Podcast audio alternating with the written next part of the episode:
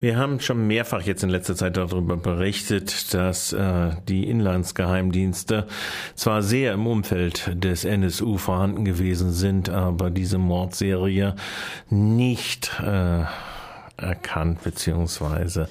nicht verhindert haben.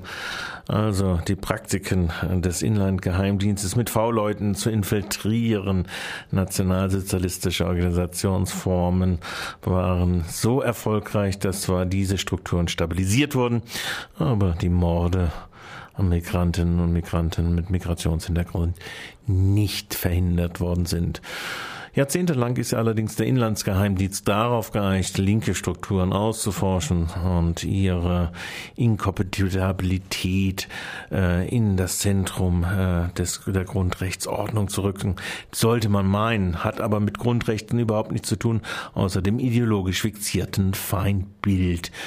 Wir haben Anfang seit äh, vor der Pfingstpause darauf hingewiesen, dass äh, mehrere Anwälte in der Bundesrepublik, äh, die unter anderem bekannte Namen, die auch Gesprächspartner bei uns gewesen sind, Sven Adam zum Beispiel, der dieses Koblenzer Racial Profiling Verfahren aufgegriffen hat, aber auch äh, die bei uns öfters zu Gespräch war, Angela vom Maniak, äh, Opfer dieser Inlandsgeheimdienstaufmerksamkeiten geworden sind. Und mit Angela von Maniak habe ich mich vor dieser Sendung unterhalten über ihre neben Michael Moos. Also sie, die gehört ja, Sven Adam und Angela von Manja gehören zur zweiten Generation von Rolf Gössner. Michael Moos ist bekannt, dass sie jahrzehntelang überwacht worden sind. Jetzt also die jüngere Generation von Anwälten, die Objekte des Geheimdienstes wurden. Also wie gesagt, vor der Sendung habe ich mich mit Angela unterhalten und hier jetzt dieses Interview mit ihr. Am Telefon begrüße ich Angela vom Maniak, Rechtsanwältin in Lörrach. Als wir vor Pfingsten äh, über den Humanistische Union, Udo Kaus, Anwalt von Michael Moos, äh, die Information bekamen, dass in Baden-Württemberg zwei Anwälte betroffen sind. Da war der eine Fall Michael Moos in Freiburg, der andere Fall ist Angela vom Maniak. Also die jüngere Generation. Bei Michael Moos war es über 40 Jahre hinweg eine Beobachtung durch den Inlandsgeheimdienst. Angela von Maniak, wie lange beobachtet denn äh, die Rechtsanwälte von Maniak der Inlandsgeheimdienst in deinem Fall? Ganz konkret weiß ich es nicht. Äh, ich habe zwischenzeitlich Auskünfte erhalten vom Landesamt für Verfassungsschutz, äh, die allerdings nicht vollständig sind. Also einiges wird mir verschwiegen und da äh, beginnt die Beobachtung laut der Auskünfte, die ich bekommen habe, im Oktober 2004. 2004, da bist du schon als Anwältin tätig gewesen, oder? Damals war ich schon Rechtsanwältin, ja. Also als Rechtsanwältin tätig, da gibt es ja einen gewissen Schutz der Verfassung, da gibt es in der Straße Strafprozessordnung äh, bestimmte Schutzbestimmungen, dass da nicht abgehört und so weiter werden darf, Zeugnisverweigerungsrechte. Das ist ja wenn man sich das genauer anguckt, ist da auch wie bei Michael Moos dein Mandat betroffen? Äh, teilweise ja. Ähm, ich muss dazu sagen, dass die Punkte, wegen der ich beobachtet werde, im weitesten Sinne zusammenhängen mit meiner beruflichen Tätigkeit. Das sind im weitesten Sinn alles Veranstaltungen aus dem Bereich Rechtshilfe, rechtliche Unterstützung, mhm. ähm, die ich mitgeleitet, mit organisiert habe oder einfach nur als Teilnehmerin war. Es gibt aber einen konkreten Punkt, da betrifft es in der Tat ganz explizit meine Tätigkeit als Strafverteidigerin in einem Verfahren gegen Vorstände eines äh, Freiburger Vereins, der äh, ja, Wagenburg Verein nenne ich ihn jetzt einfach einfach mal. Mhm. Und äh, da hast du ein Mandat übernommen gehabt und wie äh, kann man jetzt äh, herausfinden, wie da die Überwachungspraktiken dann sind? Hast du da Zugang zu? Äh, nein, natürlich nicht. Das werden die mir mit Sicherheit nicht sagen. Ich kann wirklich nur spekulieren und mutmaßen. Vielleicht einfach, um es zu verdeutlichen, ich kann das mal kurz vorlesen, um was es denn konkret bei dem Punkt ging. Ähm, da lautet es in der Auskunft, die ich dann im Juni 2013 bekommen habe, wörtlich in einer von circa 80 Personen des linksextremistischen Spektrums besuchten Gerichtsverhandlungen gegen Vorstände des Vereins XY am 10. März 2010 traten sie als Verteidiger Verteidigerin auf. Linksextremisten versuchten dabei auf das Prozessgeschehen Einfluss zu nehmen und die Verhandlungen zu stören. Der Verein XY selbst wird vom Landesamt für Verfassungsschutz nicht beobachtet. Ich kann jetzt nur spekulieren, dass im Publikum, ne, von dem ja hier ja. die Rede ist, irgendjemand saß, der dem äh, Verfassungsschutz entsprechend zugearbeitet hat zu dem mhm. Zeitpunkt. Mhm.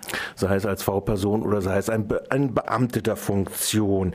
Nun ist das ja aber schon äh, sehr äh, befremdlich, sage ich jetzt mal. Also da wird in einem Gerichtssaal die Verteidigerin eines in einer normalen Mandatswahrnehmung äh, haftbar gemacht für eine eine, eine Reaktion im Publikum, die auch nicht näher be beschrieben wird. Also das ist ja also schon ein sehr extensiver äh, Vorgang, dass sowas äh, aktenwürdig wird. Ja, also muss ich wirklich auch sagen, das war so der Punkt, der bei mir sofort ähm, ja auf extremen Widerwillen gestoßen ist.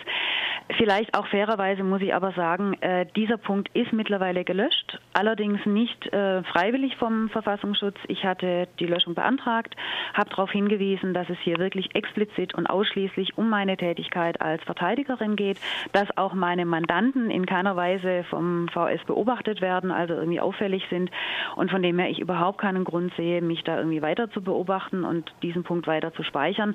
Das wollte der Verfassungsschutz von sich aus selber nicht einsehen. Ich habe mich dann an den Landesbeauftragten für den Datenschutz gewandt und erst durch dessen Intervention war es dann schließlich möglich, den Punkt ähm, aus der Beobachtungsliste rauszukriegen.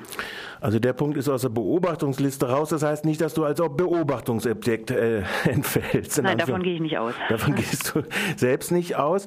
Nochmal, also das war jetzt wirklich singulär, dass bei diesem Punkt explizit meine Tätigkeit als Strafverteidigerin betroffen war. In den anderen Punkten geht es zwar im weitesten Sinn um Rechtshilfe, aber da geht es einmal um einen Punkt.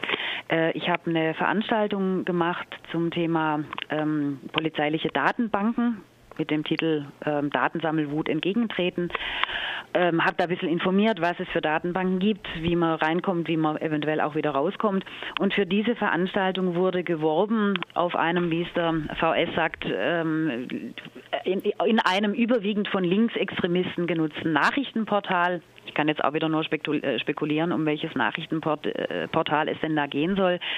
Aber auch das wurde gespeichert. Ne? Also da ging es um die Tatsache, dass für eine Veranstaltung, die ich gemacht habe, die sich in völlig rechtsstaatlichen äh, Bahnen ähm, verhielt, dass für die auf einem Nachrichtenportal geworben wurde und das reicht wiederum schon aus, um mich dann in die Beobachtung wieder reinzubringen. Das ist ja auch nochmal ganz von der anderen Seite her. Das heißt also, das ist ja auch versammlungsrechtlich, informationsrechtlich und Rechtsanwalt. Also Rechtsanwälte sind es jetzt nicht, aber wo deine Kenntnisse aus Rechtsanwalt oder äh, Rechtskenntnisse gebraucht werden oder du präsentierst. Ich hoffe nicht, dass es die Veranstaltung gewesen ist, auf der ich das auch gehört habe. Du, äh, ich hab, hast du da mehrere Veranstaltungen gemacht? Ähm, nein, es war wahrscheinlich wirklich die einzige. Ähm, allerdings steht da nichts drin, dass ich, äh, dass ich tatsächlich als Referentin auf aufgetreten bin, sondern nur, dass ich als Referentin angekündigt wurde. Nur, ja. Also von dem her weiß ich jetzt nicht, ob dann wirklich in der Veranstaltung selber jemand drin saß. Aber Spaß beiseite. Ähm, ich denke, wir müssen uns natürlich im Klaren darüber sein, dass Veranstaltungen, Aktivitäten in einem bestimmten Kontext tatsächlich auf Interesse vom Verfassungsschutz stoßen. Was ich halt spannend finde an den Auskünften, die ich über mich eingeholt habe, das sind wirklich ausschließlich Veranstaltungen, ähm, in denen es jetzt in meinem Fall um wirklich rechtliche Geschichten ging. Also einmal haben wir eine Veranstaltung gemacht mit einem ähm, Mann aus Heidelberg, der von einem Berufsverbot betroffen wurde. Wir haben eine Informationsveranstaltung mit dem gemacht zu seinem Verfahren. Vielleicht als Info dazu, ähm, dem Mann wurde letztendlich auf allen Ebenen Recht gegeben. Das Land Baden-Württemberg musste ihm sogar, glaube ich, 30.000 Euro Schadensersatz im Nachhinein Michael zahlen. ist das, ne? Ja. Da haben wir darüber berichtet. Genau, ne? Und diese Veranstaltung, die, wir haben eine Veranstaltung dazu gemacht, eine reine Informationsveranstaltung. Und auch diese Veranstaltung taucht in dieser Auskunftsliste wiederum auf. Ne? Also das heißt, ganz offensichtlich scheint Engagement im Bereich Antirepression, im Bereich Rechtshilfe äh, für den Verfassungsschutz durchaus bemerkenswert zu sein. Wobei ja das Konstrukt immer dann über die linksextremistisch beeinflusste Publikas sind oder Publikationen, die von Linksextremisten genutzt werden, was immer das einmacht, äh, dieser Terminus linksextremistisch. Also die das zum Beobachtungsobjekt machen offenkundig. Also ich kann jetzt auch wiederum nur mutmaßen. Ne? Ich gehe davon aus, ähm, dass ja bestimmte Örtlichkeiten natürlich von Bedeutung sind. Eine Veranstaltung fand in der KTS statt, dass äh, bestimmte Nachrichtenportale vom VS ausgewertet werden ähm, ja, also mehr kann ich dazu letztendlich mhm. nicht, äh, kann ich dazu letztendlich nicht sagen. Ja. Wirst du ähnlich wie Michael Moos äh, nochmal umfänglichere Auskunft beantragen? Du hast ja also im Prinzip den normalen Weg gemacht, den jeder von uns auch machen kann, also mhm. praktisch bei den entsprechenden Diensten, Polizeieinheiten oder was es immer auch sind, LKA und so weiter, die ja solche Datenbanken führen, äh, deine äh, Listen angefordert, was über dich gespeichert worden ist. Äh, wirst du da noch weitergehen? Ich bin noch sehr am Überlegen. Also es ist so, dass mir nicht vollständig Auskunft erteilt wurde, sondern eben jeweils nur wenige Punkte und äh, dann taucht in beiden äh, Schreiben, die ich erhalten habe, einmal aus dem Jahr 2009 und einmal aus dem Jahr 2013 der Passus auf, dass weitere Auskünfte verweigert werden unter Hinweis auf einen bestimmten Paragraphen. Und äh, das ist üblicherweise Quellenschutz. Ne? Also mhm. das wäre jetzt eigentlich der nächste Schritt, äh, dagegen vorzugehen, dass mir nicht vollständig Auskunft erteilt wird. Äh, ich gebe es ganz offen zu. Ähm, ich weiß, was da auf mich zukommt, wenn ich es mache, nämlich mit hoher Wahrscheinlichkeit ein jahrelanger Rechtsstreit, ähm, ja. so wie eben beim Michael Moos. Und es gibt ja andere Fälle, die das schon Rolf Gössner habe ich auch interviewt, da ging das auch ewige äh, Jahrzehnte bald. Ja, und Rolf Gössner und so weiter. Also da gibt es wirklich, ähm, also da gibt es mannigfaltige Beispiele, dass ich mich auf einen endlos langen Rechtsstreit einlassen müsste. Das Ergebnis wird dann vielleicht in fünf Jahren sein, dass ich ebenfalls eine geschwärzte Akte dann mal auf den Tisch kriege, mit der man nichts anfangen kann. Und dann kann man wiederum jahrelang drum streiten, dass diese Schwärze Schwärzungen ähm, entschwärzt werden, also dass man tatsächlich die vollständige Auskunft kriegt. Von dem her äh, scheue ich mich ehrlich gesagt noch so ein bisschen mit dazu. Ich lebe jetzt mit der, mit dem Wissen, mit der Kenntnis, äh, ich werde beobachtet. Ähm, ich mache mir da jetzt auch nicht allzu große Sorgen. Ähm, ich habe jetzt nicht das Gefühl, dass mein Telefon überwacht wird oder na, dass mir permanent jemand ähm, hinterherläuft oder wie auch immer. Aber es ist natürlich klar, wenn man sich in einem bestimmten Bereich bewegt und wenn man bestimmte Aktivitäten macht und ich mache das nun mal im Bereich Rechtshilfe und ich mache das nun tatsächlich durchaus auch für Linke, für Leute aus dem antifaschistischen Umfeld, für Leute aus dem Wagenburg-Umfeld, für Leute aus dem ja, im allgemeinen linken Spektrum, ähm, dann muss man offensichtlich damit rechnen und damit leben, beobachtet zu werden. Das wäre allerdings eine pessimistische Prognose, äh, zumindest äh, sage ich es mal äh, in einer äh, Phase, wo wir hier eine grün-rote Regierung haben und wo diese eigentlich äh, ja angekündigt hatte, ursprünglich in den grünen Teil, äh, doch bestimmte Änderungen herbeizuführen.